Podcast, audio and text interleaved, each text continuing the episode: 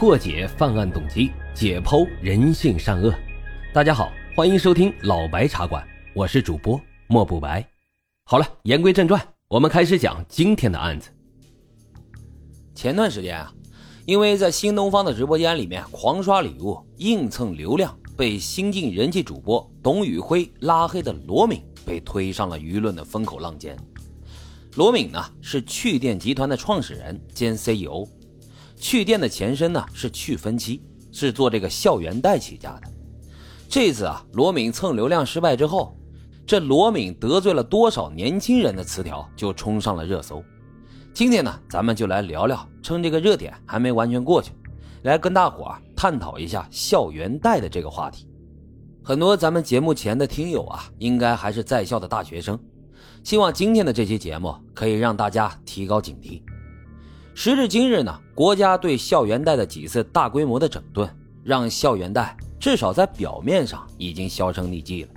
但还是有很多人因为不熟悉这校园贷曾经做下的恶，不理解为什么年轻人在网络上对罗敏和他的趣店是口诛笔伐。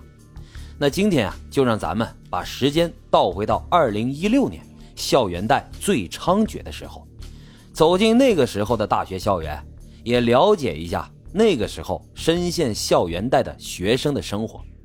或许这些怨念和痛恨在今天就有了答案。二零一六年，十八岁的小丽高中毕业，走进了大学校园。从高考当中解放出来的她，开始接触成年人光怪陆离的世界，却赫然间发现。青春已经被定义成了买不起的样子。打开社交媒体，衣着光鲜的年轻男女都用着最新的电子产品，开着豪车，戴着名表，似乎人人啊都是白富美、高富帅。花明天的钱圆今天的梦，无孔不入的广告用诱惑的词藻也鼓动着年轻人的欲望。像小丽这样普通家庭的大学生，父母每个月给的生活费。差不多也就是一个月的正常花销，想要买一点稍微贵一点的东西，都得向父母额外要钱。但是走在校园里面，在宣传栏上，在被塞到手里的传单上面，或者是在厕所隔间的木板上，小丽到处都能看到这校园贷的广告。急需钱不求人，当天申请当天下款。小丽就心动了，她就想着，我每天少吃一点，从生活费里面挤一挤。大不了呢，再去干一个兼职，这钱应该很快就能还完。就这样，小丽从校园贷的软件上面申请了额度，分了十八个月买了一部 iPhone 六 S，总价是五千五百八十八元，每个月需要还款三百一十元。虽然比官网上的五千两百八十八贵了三百块钱，但小丽觉得还能够接受。这新手机拿到手，小丽着实兴奋了好几天。钱来的实在是太容易了，根本就没有门槛嘛，只用手机号和身份证就能够分期，轻轻一点，这躁动的欲望就能够被安抚。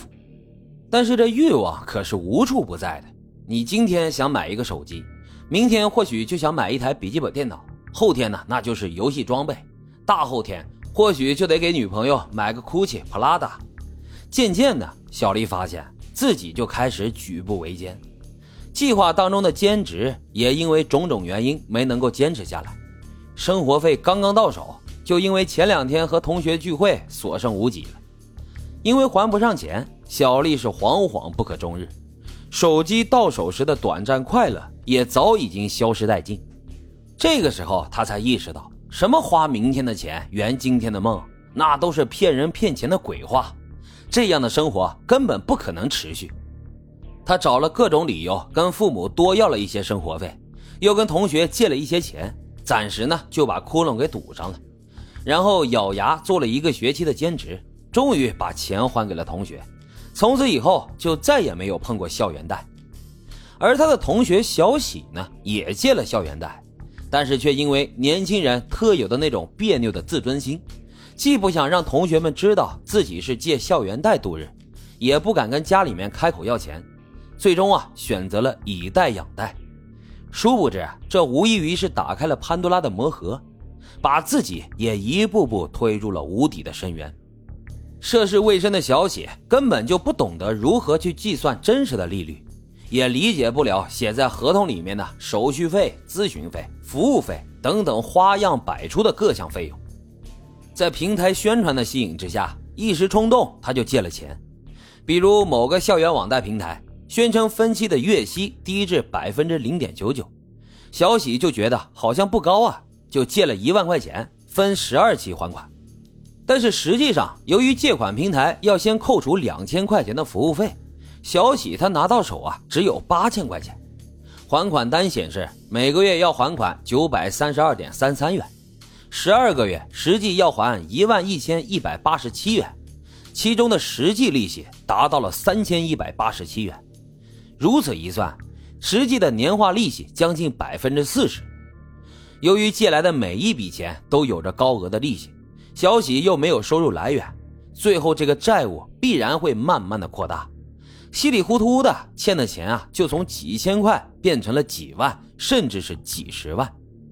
也有些学生抵挡住了身边的各种诱惑，但是却在找工作的时候跌入了陷阱。小陶呢，参加一个校内的公益演讲活动，有人就给他打电话，邀请他参加一对一的免费职业测试。结果，在这个所谓的职业测试当中，小陶被频频的洗脑，对方贬低他的能力、专业和选择的职业，然后在小陶感到自卑的时候，再兜售培训课程，诱导小陶来贷款支付培训费用。但是贷了款之后呢，这培训机构早就联系不上了，小陶没有得到任何职业技能的提升，却空背上了几千乃至几万的贷款。